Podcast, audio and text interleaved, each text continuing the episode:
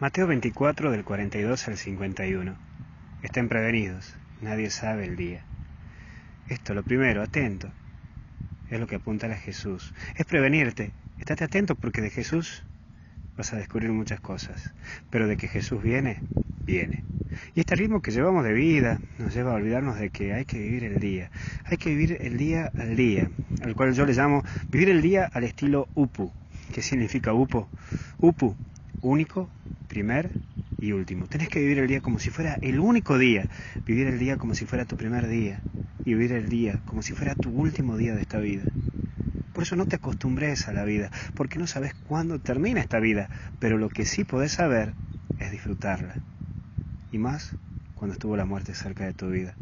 Me pongo a pensar en una amiga que estuvo al borde de morir y que volvió a la vida por un milagro, por una gracia de Dios, y es impresionante la vida que transmite, siempre está alegre, siempre está chocha, siempre está contenta y te anima y te dice lo que es la vida, que la vida es linda y te abraza. Qué lindo encontrarte con gente que le encanta disfrutar y vivirla la vida, que tiene problemas, pero por supuesto, que tiene momentos difíciles, por supuesto, que le cuesta vivir la vida, pero por supuesto. Pero qué lindo cuando vos te propones a decir, bueno, este día lo voy a vivir como mi primer día, este día lo voy a vivir como mi único día, este día lo voy a vivir como mi último día. Te aseguro que la vida te va a cambiar. Porque después me puedes llegar a decir, no, es que lo que pasa es que no tengo tiempo por el trabajo, padre, no tengo tiempo por esto, porque no me da la vida, porque... Tranquilo, che. ¿Qué vos te crees que te la tenés a la vida comprada? Para nada. Uno la va tirando y tirando, remando y remando. Por eso entra el segundo punto que es que se te encuentre ocupado.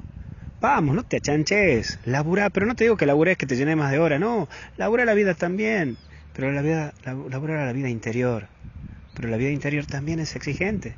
Por eso tenés que trabajar tu interior, tu espiritualidad, tu silencio, tu momento de interioridad, tu oración, trabaja tu persona, trabaja hasta incluso mira lo que me animo a decirte, si estás arreglado, si te peinas bien, si te afeitas, si te cepillas los dientes, trabaja todo eso que también es tu parte humana, tu interior sino de qué te vale ser un cura famoso o un médico prestigioso si sos más sobro que Jack. Para nada, ¿de qué te sirve?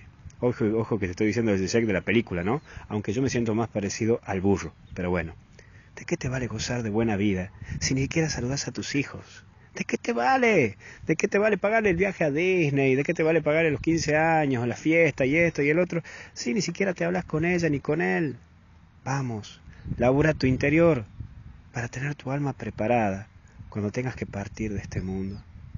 Sí, labura tu interior, labura tu parte humana. ¿No sabes qué difícil es? Y eso te lo digo como cura. Cuando tenés que ir a un sanatorio o a un hospital y te toca ir a darle la unción a un hombre que está solo, porque no lo quieren ver ni los hijos, ni la esposa, ni nadie. Porque se portó mal, porque dejó rencores, porque dejó dolores. Así que ahora si tenés vida, tenés salud, laburalo. Y si tenés que pedir perdón, pedí perdón. Y si hay algún rencor, laburalo.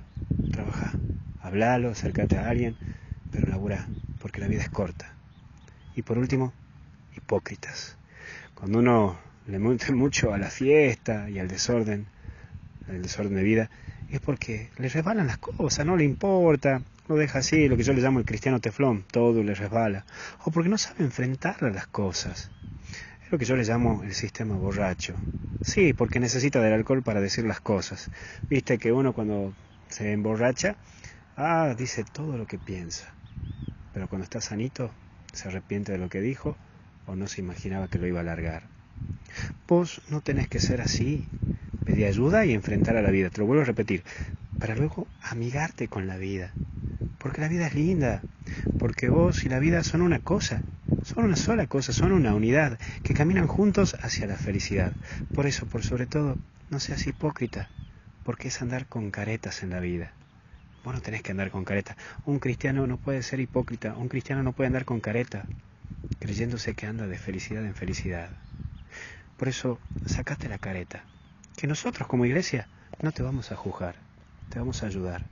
Y si alguien te quiere juzgar, decirle hermano, soy cristiano, soy humano, y necesito de tu ayuda. No te me rías, no me juzgues, ayúdame. Hoy yo también a vos te pido, ayúdame, no me juzgues, porque yo también como cura muchas veces tengo caretas. Que Dios te bendiga En el nombre del Padre, Hijo y Espíritu Santo. Adiós.